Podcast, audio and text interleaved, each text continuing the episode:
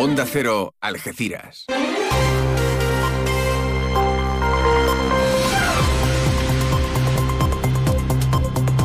Más de uno. Noticias del campo de Gibraltar con Alberto Espinosa.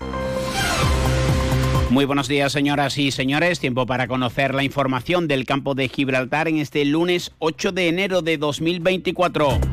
Acabaron las fiestas navideñas, no llegó la ansiada lluvia y hoy la presidenta de la Mancomunidad, Susana Pérez Custodio, junto al director general de Argisa, José Manuel Alcántara, van a informar sobre las medidas que se van a implantar a partir del próximo miércoles. Habrá restricciones al consumo humano. El pescador de la línea, Jonathan Sánchez, no se va a presentar hoy ante la justicia de Gibraltar, pese a que la Corte de Magistrados lo había fijado nuevamente este día para iniciar el juicio por los incidentes de agosto. Cabe recordar que también en su día Gibraltar anuló la orden de detención contra el pescador linense. Rescatados cuatro varones magrebíes en dos pateras Toy en aguas del estrecho. La OMIC realiza una serie de recomendaciones a los consumidores ante la campaña de rebajas que ya está en marcha. Valoración positiva del alcalde de Algeciras, José Ignacio Landaluce, de eh, las fiestas navideñas con masiva participación y ausencia de incidentes. Y en deportes no hubo primera federación, sí segunda con triunfo de la Balona en un final loco 4-2 ante el Antoniano. Perdían cerdos los de Mer en el minuto 80, que les ubica a un punto de los puestos de promoción de ascenso a primera federación. También en la Le Plata de baloncesto, importante victoria de Udea en su visita a Melilla 58-59. Noticias que desarrollamos hasta las eh, ocho y media de la mañana, como siempre aquí en la sintonía de Onda Cero. Ahora nos marchamos hasta la EMET para conocer la previsión meteorológica. Lo hacemos hoy de la mano de Javier Andrés. Buenos días. Buenos días. Hoy en la provincia de Cádiz aumentará la nubosidad a partir del mediodía, quedando el cielo muy nuboso o cubierto, con baja probabilidad de precipitaciones débiles en la mitad norte de la provincia al final de la tarde. Las temperaturas hoy se mantienen con pocos cambios. espera hoy una máxima de 17 grados en Algeciras, 16 en Cádiz y Arcos de la Frontera, 15 en Jerez de la Frontera y Rota. En cuanto al viento, por último, será de intensidad floja y de dirección variable, salvo en el estrecho, donde se espera que soplen moderados de poniente.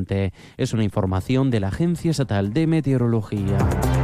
Gracias, Javier. Pues sigue sin llegar la lluvia, 8 y casi 23 minutos de la mañana. Fino, amontillado, oloroso, palo cortado. Pedro Jiménez. Don Zoilo, todo Jerez en una gama de sherries exquisitos embotellados en rama de la forma más natural, manteniendo toda su intensidad, sabor y color. Gama Don Zoilo 15 años, de bodegas Williams ⁇ Humbert. Somos Jerez. Disfruta con un consumo responsable.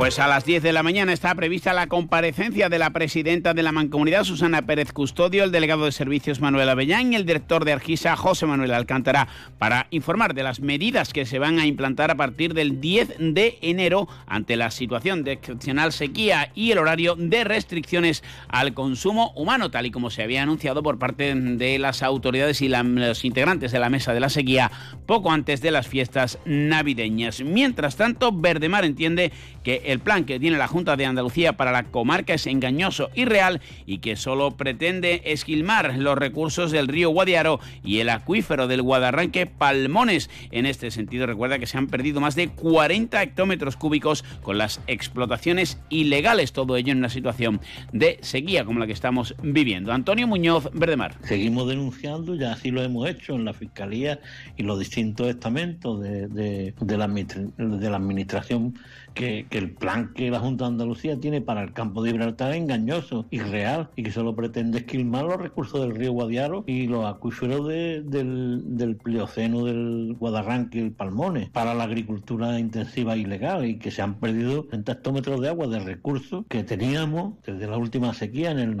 en el 1997 que teníamos eh, como, bueno, eh, en la despensa Pasaron los eh, Reyes Magos, acabaron las fiestas de Navidad, pero la situación sigue siendo la misma en cuanto a la infraestructura ferroviaria eh, que conecta a Algeciras con Madrid, la modernización de la Algeciras Bobadilla que sigue pendiente y los retrasos que también se acumulan dos días más el fin de semana en la conexión del Intercity entre la capital de España y la ciudad algecireña. y también se repite la crítica un día más del alcalde de Algeciras y senador del Partido Popular José Ignacio Landaluce que advierte que no va a descansar en esta reclamación. Eh, sabíamos que si los reyes venían en tren llegarían para las rebajas y esa es la realidad. Rebajas que es lo que tenemos casi a precio de saldo de un tren que no cumple con un compromiso que tiene Renfe de no sustituir maquinistas, con una obligación que tiene el Ministerio de Fomento de invertir en infraestructura ferroviaria y todo ello, pues,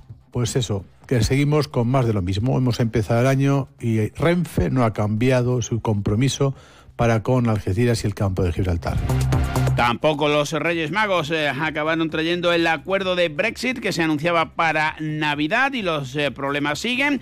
Hubo retenciones en los últimos días de 2023 en la frontera. Veremos qué ocurre en los próximos días. Mientras tanto, Verdemar, ecologistas en acción, alerta de que Gibraltar sigue manteniendo una gasolinera flotante suministrando combustible en la bahía de Algeciras. En un comunicado han indicado que el petrolero Gladiator, de bandera de Gibraltar, de 228 metros de eslora y 40 de manga, con una capacidad de carga de 72.910 toneladas de hidrocarburos, sigue trasvasando combustible en el dique central del Peñón. Recuerden que los humos son frecuentes en las operaciones de carga o descarga, hechos que generan contaminación atmosférica, superando los límites que marca la Organización Marítima Internacional.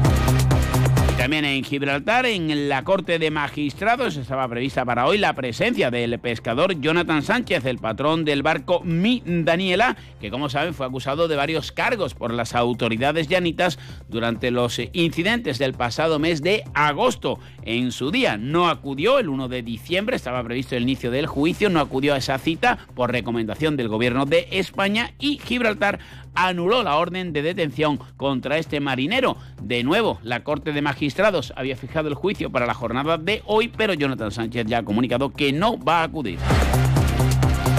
8 y 27 minutos de la mañana les contamos las noticias del campo de Gibraltar, como siempre aquí en la sintonía de Onda Cero. La Brújula, el informativo que dirige Rafa La Torre. Gran cita en el Senado, una revitalización del bipartismo a cuenta de la crisis energética que Responsable en Berlín, Paula Álvarez. El de defensa siempre Abrimos este informativo en Vilna con la enviada especial de Onda Cero, Asunción Salvador. Todo lo más que al final se ha ofrecido a Corresponsal en Nueva York, Agustín Alcalá. Monumental retroceso en las notas de lectura. Corresponsal de Onda Cero en Rabat, Antonio Navarro. Escándalo en la joven embajada israelí. Datos, análisis y debate. Cada tarde a las 7 y siempre que quieras en la web y en la app. La Brújula con Rafa La Torre. Te mereces esta radio. Onda Cero, tu radio. El Ayuntamiento de la Línea de la Concepción ha formalizado la ejecución de la segunda fase del proyecto Ciudad Amable que afecta al entorno de la Plaza de Toros y el Paseo de la Velada, unas obras que conllevan la urbanización de las calles anexas para darle un sentido unitario a eh, todo ese tramo de la ciudad. También se va a llevar a cabo la nueva pavimentación del pasaje Feria e inmediaciones del Paseo Compañía Teatro Bella, Benavente perdón, y la calle del propio Teatro de la Velada, una inversión cercana a los 700.000 euros. El Ayuntamiento de San Roque, a petición del delegado de Turismo Alfonso Valdivia, está instalando en varios eh, puntos del municipio la señalización de la vía serrana del Camino de Santiago, gracias a la colaboración de la Asociación Gaditana Jacobea Vía Augusta. Alfonso Valdivia. No es el descubrimiento del Camino de Santiago, no es un proyecto ambicioso, sino es una demostración de belleza lo que hemos hecho hoy. Así que la verdad que invitamos a todos los peregrinos que pasen por aquí, eh, colgaremos toda nuestra infraestructura para que se puedan hospedar en San Roque y, así que, puedan realizar el camino. Yo no lo he hecho, lo haré próximamente, así que muy contento por, por este logro. Y también arrancan las rebajas en las oficinas municipales de información al consumidor de la mayor parte de las localidades del campo de Gibraltar recuerdan las recomendaciones a los consumidores y los derechos que estos tienen a pesar de que los artículos no tengan el precio original y estén rebajados. Los derechos, insisten, son los mismos.